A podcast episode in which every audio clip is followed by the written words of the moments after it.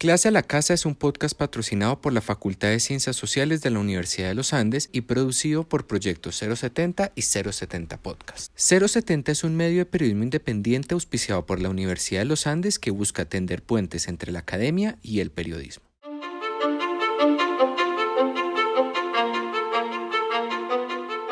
La Universidad de los Andes sigue. Esto es Clase a la Casa una continuación virtual de la iniciativa Clase a la Calle, que cumple ya cuatro años en su esfuerzo por sacar a la academia de los salones de clase. En este podcast, profesores de la Universidad de los Andes conversarán sobre los retos que el COVID-19 nos propone como comunidad. Es el turno de las ciencias sociales. Esto es Clase a la Casa, historias para lo que viene.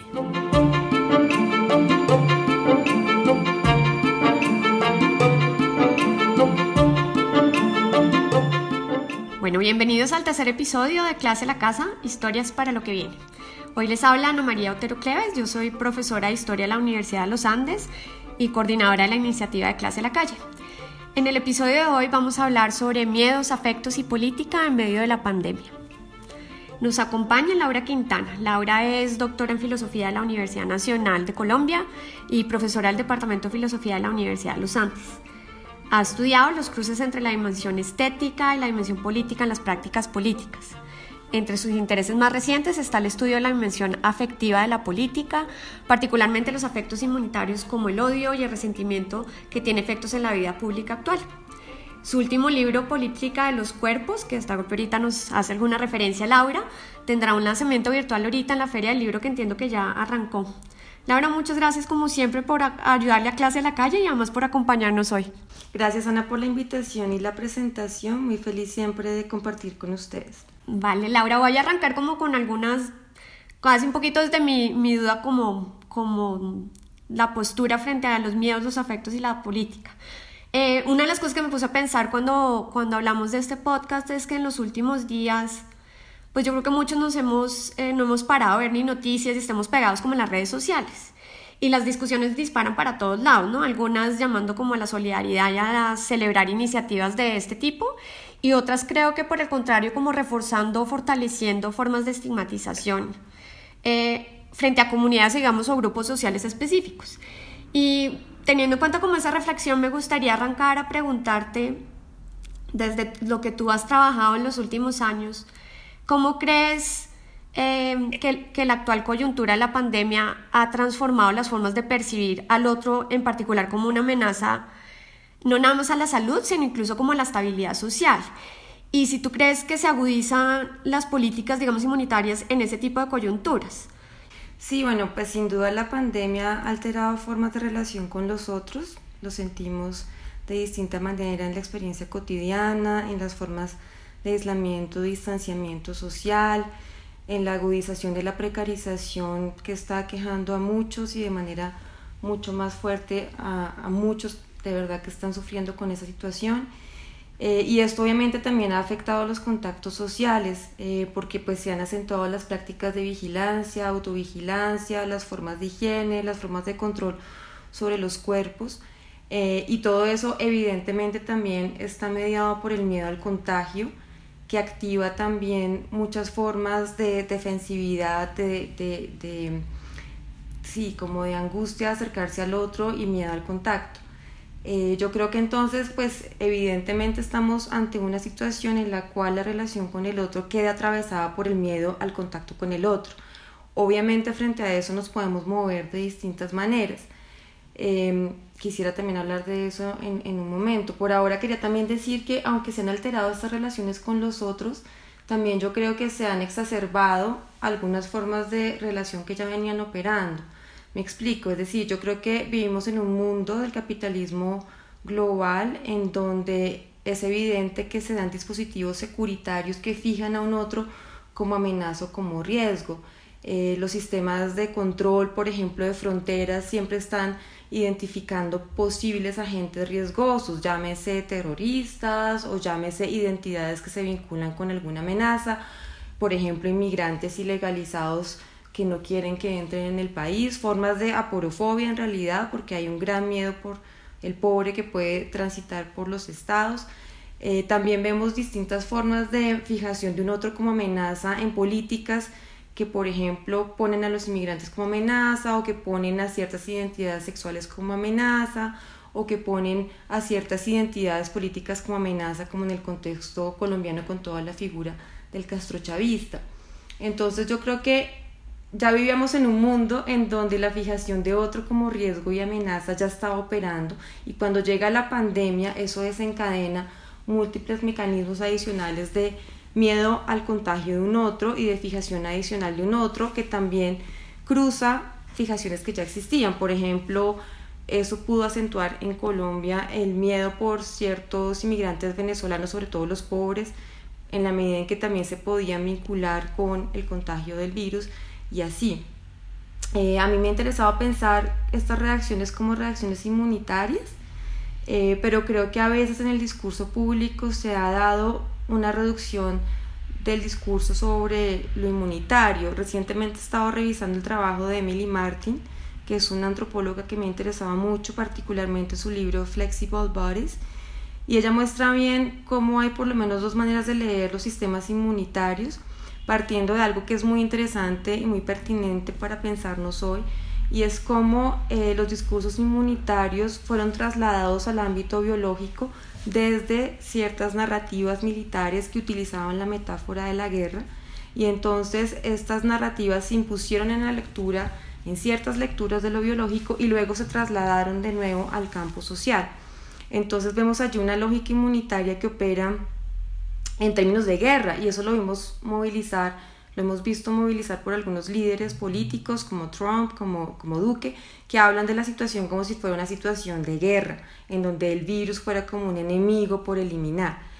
Em, yo creo que esto trasladado al campo social es muy peligroso y por eso muchos hemos insistido en la importancia de no pensar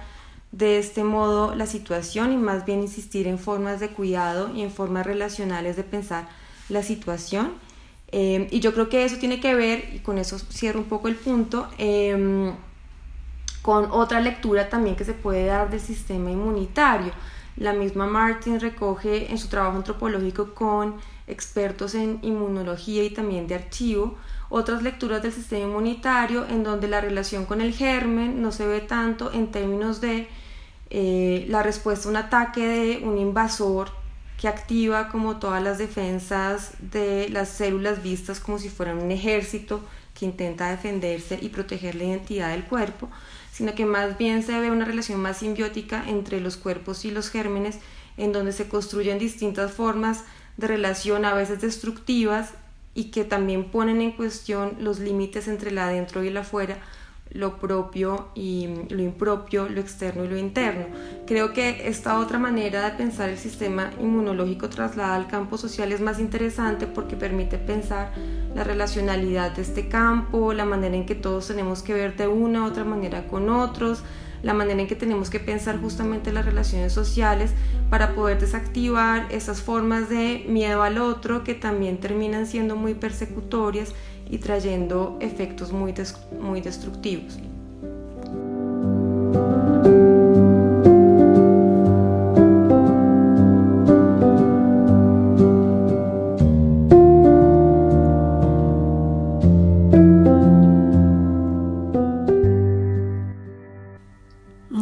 interesante por donde nos estás como reposicionando el discurso para, para digamos, sacarle un poquito de esta retórica eh, que tú resaltas como de enfrentamiento, ¿no?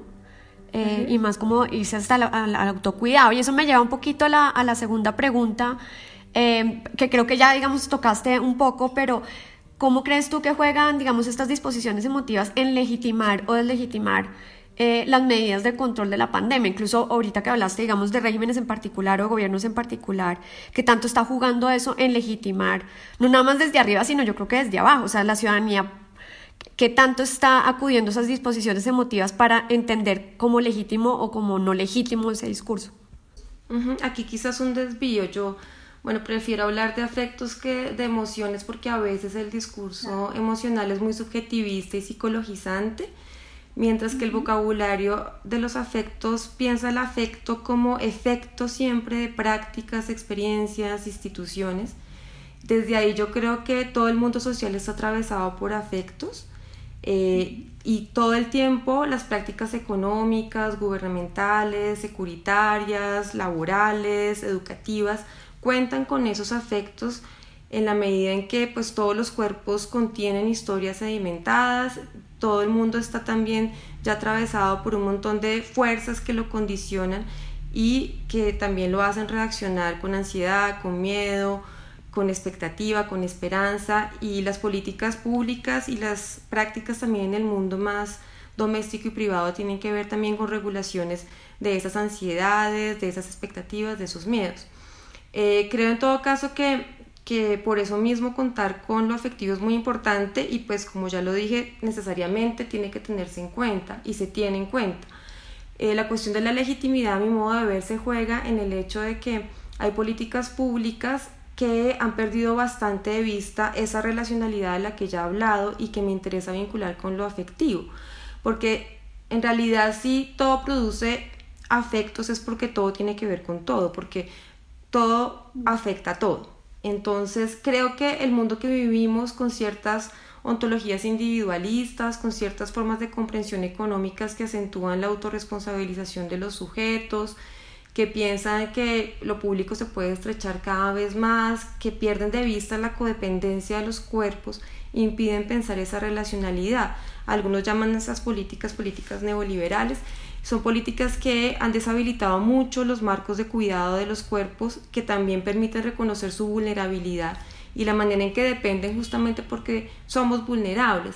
Entonces yo creo que una política pública se legitima en la medida en que puede atender mejor esa vulnerabilidad que también además se distribuye desigualmente, ¿no? Porque no somos vulnerables de la misma manera, porque eso también tiene que ver con las diferencias económicas tremendas que por ejemplo hay en este país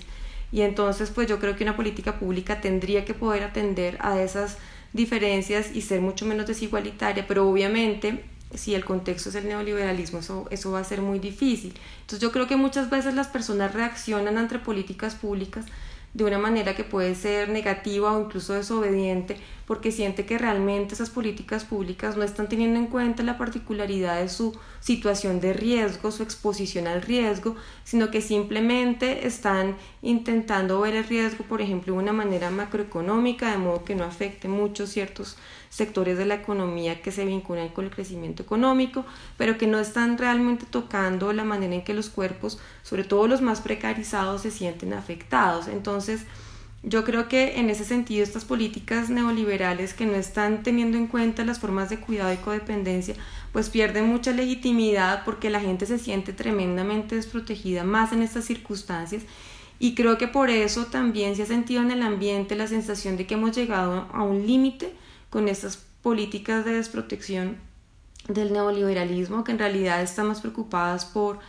garantizar la estabilidad de grandes capitales que por cuidar pues la situación de las personas, sobre todo de las más desfavorecidas. De acuerdo, o sea que llevaría como una reconsideración eh, de las políticas públicas si hay un reconocimiento del autocuidado. Ante tanto no haya eso, por, no va a haber como una... Eh, claro,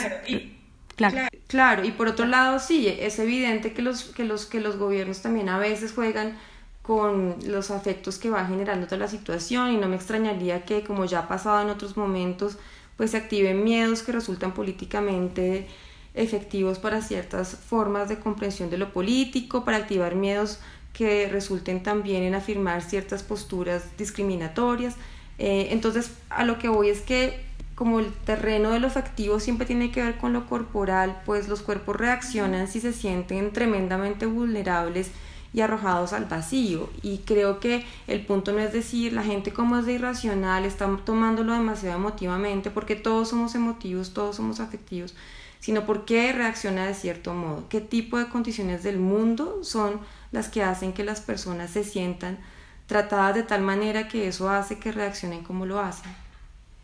Claro, y es fundamental no ponerlo dentro del marco de lo que es racional y no racional. O sea, hay que, hay que darle una lectura completamente diferente ahí. Y, Laura, eso me lleva a otra, otra pregunta que tal vez está conectada con lo que hemos hablado eh, nosotras antes del podcast, pero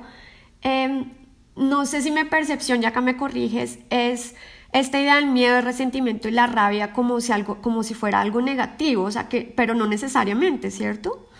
Sí, pues digamos que en, en, la investigación que llevo a cabo ahora, que tiene que ver justamente con eso, me ha interesado distinguir esos dos afectos sin pensar en ningún caso que son negativos o positivos, porque una consideración relacional del mundo social implica abandonar esas dicotomías. Sin embargo, uno sí puede seguir pensando que hay afectos más destructivos que otros, unos más vitales que otros, en la medida en que hay afectos que reconocen más la relacionalidad con los otros cuerpos y su vulnerabilidad, mientras que hay otros que la neutralizan.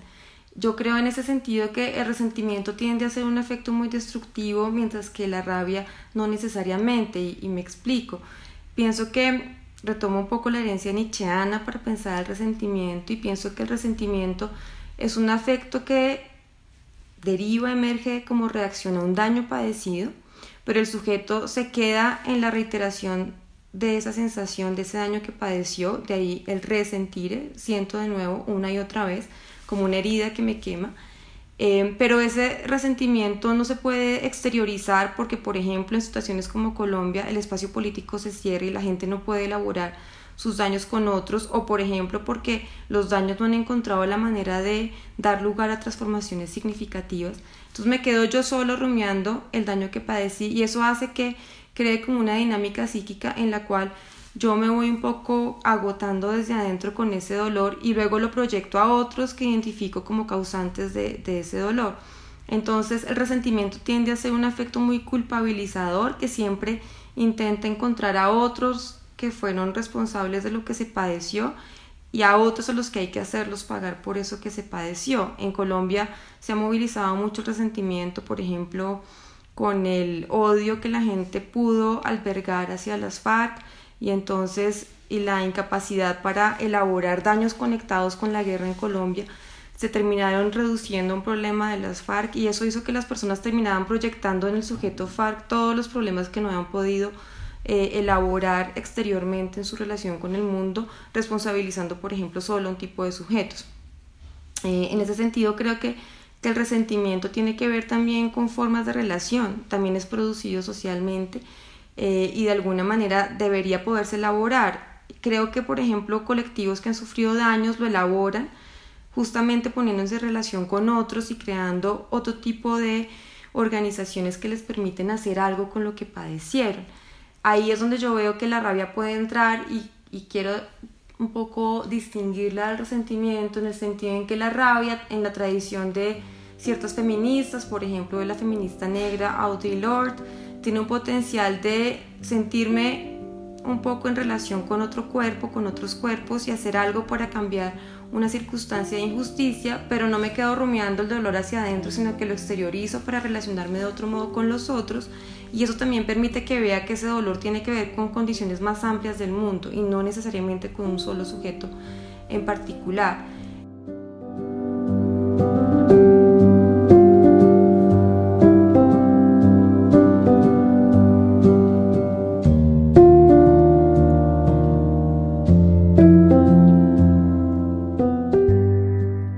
Claro, lo, lo, manda uno al campo social, ¿no? O sea, como que lo estás poniendo ahí, no lo estás rumiando, como dices tú, ¿no? No es una interiorización, ok. Exacto, pero ahí me interesa ver cómo es una cuestión producida también socialmente y cómo no es tanto cuestión de tratamientos meramente terapéuticos o psicológicos, sino de condiciones sociales que impiden o abren ciertas formas de relación y de sujetos que deciden abrirse o cerrarse ciertas formas de relación. Laura, y en ese sentido, em, mm, porque tú hablas, digamos, de las formas de cómo se pueden expresar y hablas de los cuerpos, ¿cómo crees que la, la cuarentena por sí, el, el, hecho de estar así de aislados, ha cambiado, digamos, la forma como nosotros podemos eh, manejar esos afectos, expresar el miedo, resentimiento y esto, digamos, qué efectos va a tener a largo plazo, porque pues ya no hay un contacto tan cercano en términos físicos, por ejemplo, materiales. ¿Cómo ves tú esa transformación a futuro? Sí, bueno, yo me resisto un poco a, hacer futurología con esa situación porque es tan incierta, todo es realmente tan incierto, no sabemos cuánto tiempo vamos a estar encerrados. Cuando uno piensa que el encierro es más provisional y tendrá un término más corto, pues como que el cuerpo cambia su disposición anímica, mientras que si ya el asunto se va a extender por más tiempo, yo creo que eso va a afectar mucho más las interacciones también por la manera en que las interacciones económicas se van evidentemente a afectar. Em, creo que pues ahí va a ser importante repensar de nuevo las formas de relación, las relaciones amorosas, las relaciones domésticas, las relaciones familiares están sufriendo cambios significativos, lo estamos viendo, eh, hay formas de saturación en las familias que están conviviendo juntas en la cuarentena, formas de soledad que también pueden tornarse un poco destructivas si el tiempo de cuarentena se amplía y personas que están teniendo que salir a las calles a buscar el rebusque porque realmente está muy mal y no se están sintiendo protegidas. Seguramente allí emergerán muchos odios y muchas rabias, ya están emergiendo, lo hemos visto por ejemplo en los motines que se han dado, en el motín en la, en la cárcel modelo o en las protestas que hubo ayer en el sur de Bogotá y lo que hemos visto es que ha habido una reacción completamente securitaria para aplacar el descontento y yo creo que eso incuba el resentimiento porque hace que las personas vean que no hay realmente nada que puedan hacer y el resentimiento también tiene que ver con una situación de, de impotencia. Seguramente habrá personas que intentarán convertir ese resentimiento en una rabia transformativa que intente cambiar cosas, pero por ejemplo la pregunta sobre cómo articular formas de protesta hoy en el encierro es muy incierta, tenemos que pensarla, pero creo que sin duda es la clave para poderle dar la vuelta a tantos descontentos sociales que necesitamos transformar entre, entre todos los concernidos. Claro, me encanta que digas eso. Yo ayer estaba hablando con una alumna y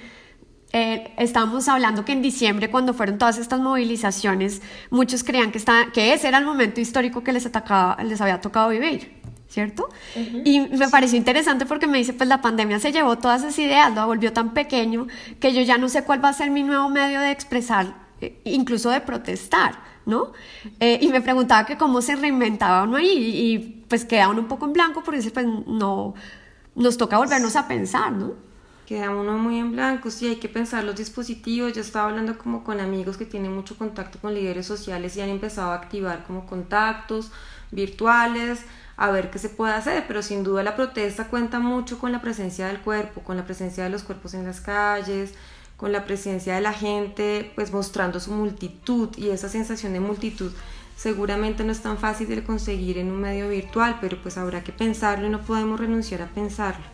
Buenísimo, Laura, muchísimas gracias. Eh, creo que fue una conversación súper eh, interesante, para mí aprendí un montón.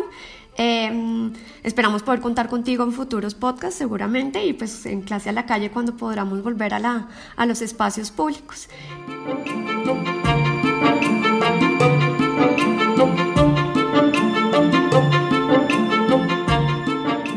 Gracias por escuchar. Clase a la Casa es una iniciativa de la Facultad de Ciencias Sociales de la Universidad de los Andes. Es producido por Sebastián Payán, Goldi Levi y María Fernanda Fitiera de 070 Podcast. thank you